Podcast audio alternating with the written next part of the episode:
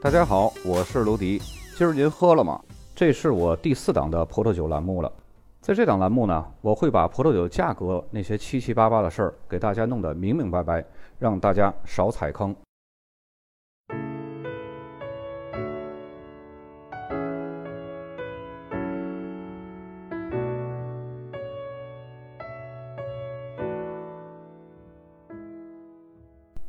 今天呢，咱们来聊一下博恩丘的另外两个产区，一个是萨维尼，一个是下山蒙哈谢。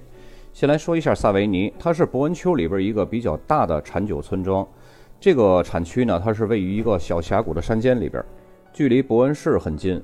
这里虽然不是勃艮第葡萄酒界中最著名的产区之一，但却是勃艮第产量最高的产区之一。这个产区里边一共有二十二块一级葡萄园，南边的一级葡萄园呢，主要是在朝东的山坡上，而北边的葡萄园则位于朝南的山坡上。这里的葡萄可以达到非常高的成熟度，十分适合种植黑皮诺。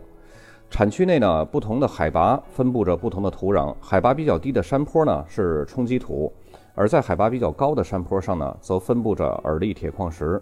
这个耳力是什么呢？耳力就是一种由核心和围绕核心的包壳组成的球形或者是椭圆形的颗粒，同时呢还带有鹅卵石。随着海拔高度的降低呢，红棕色的石灰岩呢会逐渐变黏。此外呢，产区向东的山坡还带有沙土的石灰岩。由霞多丽酿造而成的白葡萄酒呢，只占萨维尼产区葡萄酒总产量的百分之十，因此呢，萨维尼产区几乎是红葡萄酒的天下。这些红酒呢是由百分之百的黑皮诺酿制而成的，风格跟伯恩产区所产的红葡萄酒呢风格是十分相似的。不过少了一份沃尔奈的优雅，也缺了一份波马的强劲。不过就其价格而言呢，绝对是物超所值的。这些红葡萄酒呢，经常会呈现出深樱桃红色，散发着黑醋栗、樱桃、覆盆子还有紫罗兰花的香气。酒体呢是十分丰满的，单宁紧致，口感圆润，强劲有力。各种味道呢都是非常均衡的。萨维尼的白葡萄酒呢，有时候会呈现出金黄色，有时也会呈现出浅稻草黄色的，散发着各种白色花朵的轻快芳香，还伴有黄油和奶油蛋卷的这种气息。这个黄油和奶油蛋卷儿一般都是什么样的白葡萄酒会产生呢？是必须要经过苹果酸乳酸发酵，或者是。经过橡木桶以及酒泥搅拌的白葡萄酒才会有这种香气的。这个具体细节呢，咱们在我另外一个栏目《红酒俱乐部》里边，就是那个 WSET 精讲里边，在酿造的那一个环节里边就有具体讲到，呃，苹果酸乳酸发酵啊，还有就是酒泥搅拌啊，还有怎么样去过橡木桶。一般呢，红葡萄酒是大多数都是经过苹果酸乳酸发酵的，而白葡萄酒呢，很少有经过苹果酸乳酸发酵，还有经过橡木桶，还有酒泥搅拌，因为它们更多的是为了保持白葡萄酒的这种果体本身的这种纯粹的果香和花香的。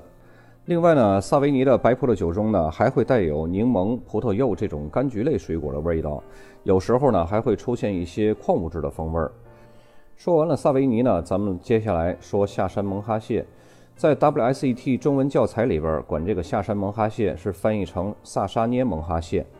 下山蒙哈谢呢，也是伯恩丘的一个村庄，和金丘的所有酒村一样，下山村呢也是把村子里边最为得意的特级园蒙哈谢的名字呢，加到了这个村庄的名字里边。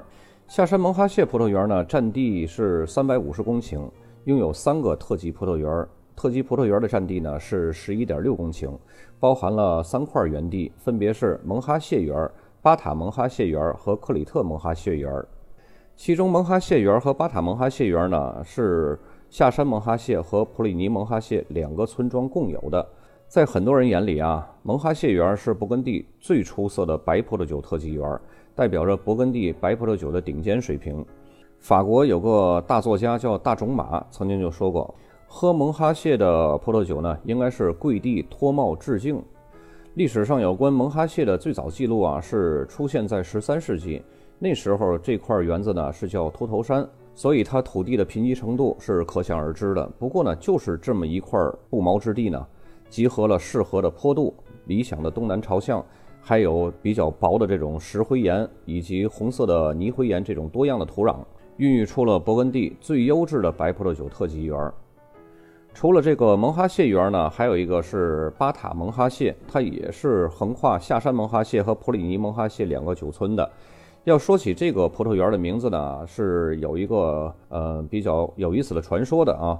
相传啊，是因为中世纪普里尼的领主呢，将这片园子分给了他的私生子，然后这个巴塔蒙哈谢名字呢就得名了。因为这个巴塔呢，在法语里边就是私生子的意思。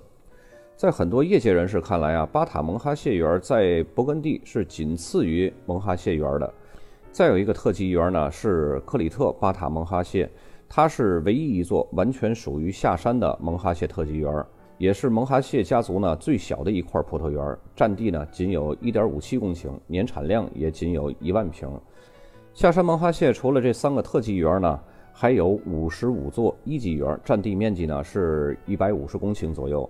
在一级葡萄园中呢，超过四分之三的园地是用于种植霞多丽的。下山蒙哈谢的土壤是极具勃艮第特色的，但是南北的土壤呢，这个差异是比较大的。南部呢是以石灰岩和红色砾石为主的，非常适合种植黑皮诺；北部的土壤呢主要是粘质的石灰岩，非常适合种植霞多丽。而且下山蒙哈谢是大陆性气候，夏季温暖干燥，冬季寒冷漫长。尽管这个地方它离勃艮第最北边的夏布利呃要暖和一些，但是春天呢依然会很寒冷，这就影响甚至是阻碍了葡萄的生长。下山蒙哈谢出产的红葡萄酒呢，主要是以果香突出，酒体丰满，伴随着樱桃和黑醋栗的香气。而白葡萄酒呢，则是风味饱满，伴随着杏仁、熟透的苹果，还有蜂蜜的香气。过去呢，这个产区几乎只出产由黑皮诺酿造的红葡萄酒。但是19世纪末呢，葡萄根瘤蚜再次泛滥了，葡萄藤呢就大面积死亡，葡萄酒产业也受到了重创。随后呢，当地人民重整旗鼓，在重新种植葡萄藤的时候，才引入了霞多丽。到了二十世纪三十年代，这个产区四分之一的葡萄园都开始酿造白葡萄酒了。因为这里的白葡萄酒卓越的品质呢，也为这个地区赢得了美誉。白葡萄酒的产量呢，也就一路飙升了。下山村呢，红白葡萄酒都有出产。在村庄级别里边的葡萄酒呢，主要是红葡萄酒，但是这里的白葡萄酒更为出色，更为知名。产区介绍呢，就这么多。接下来咱们拿出手机看酒标。首先，第一张酒标呢，大家看到这个是萨维尼的一级园。大家看到这个酒标和我们以前讲的绍黑伯恩的那个写法是差不多的。前面呢是萨维尼，然后中间一个杠，然后 L E S，后面是伯恩。这个绍黑伯恩呢，它这个酒标上写法也是绍黑一杠 L E S，后面是伯恩。具体这个写法来源呢，咱们可以听一下介绍绍黑伯恩那期酒标的节目。嗯，咱们先来说这个酒标。这个酒标呢，大家看到是左边箭头显示的是萨维尼一级园，这是连在一起写的。这个上面也没有写 AOC，不过呢是没关系的。然后接下来这张酒标呢，大家看到左边箭头也是萨维尼，然后下面这一行呢是一级园，右边的箭头呢是萨维尼一级园的 AOC。再接下来这张酒标，大家看到左边箭头是萨维尼。然后中间隔了一行，底下那个红字是一级园。那么隔了这行呢，就是它的园子的名称是维尔莱斯园。为什么要重点说一下这个园子呢？大家看到左上角的那个酒标，它有一个斜杠那个字是 Monopo 这是一个独占园儿。所以呢，这个一般独占园儿所产的这个酒的质量是比较稳定的，而且相对于来说呢，它的管理体系也是非常稳定的。接下来这个酒标呢，这个大家看到是只显示了萨维尼，然后大家找找有没有什么一级园的这个信息，没有，包括连 AOC 也没有。那么这个就是萨维尼的 AOC 葡萄酒。再接下来这个酒标，大家看到左边箭头也是显示萨维尼，然后右边呢也是 AOC，然后 AOC 里边也没有一级园的任何信息，所以呢，这也就是一个萨维尼法定产区的葡萄酒。接下来这个酒标，咱们换产区了，换到下山蒙哈谢了啊。左边的箭头指的这个大的字是巴塔蒙哈谢特级园。这个巴塔蒙哈谢加上下面这个钢库，它本身就是一个法定产区 AOC，它不需要依附任何的下山蒙哈谢这种前缀也不需要。就包括右边箭头 AOC 的全拼里面，大家看得很清楚，也是 Appellation 巴塔蒙哈谢钢库 Control Lee。再接下来这个酒标呢，大家看到很熟悉，也是路易亚都的，上面那大女神像咱们就很熟悉了，对吧？这是克里特巴塔蒙哈谢，就刚刚咱们讲的面积最小的那个蒙哈谢园儿，它的全称叫克里特巴塔蒙哈谢。然后右边的箭头呢，指向是 Appalachian Country。再接下来这个酒标呢，大家看到这个没有钢库了，这个就是下山蒙哈谢，后面有一个一级园的标识，这就是下山蒙哈谢一级园的一瓶葡萄酒。再接下来这个酒标呢，大家看到也是下山蒙哈谢一级园，然后这个上面这行字是下山蒙哈谢，下面是破面库，然后右边是 Appellation Control Lee。再接下来这个酒标呢？大家看到还是下山蒙哈谢一级园，但是咱们那个下山蒙哈谢右边那一级园酒标最右边有点看不太清楚啊。但是这个 AOC 里边写的很明白，就是 Appellation 下山蒙哈谢破面库 Control Lee。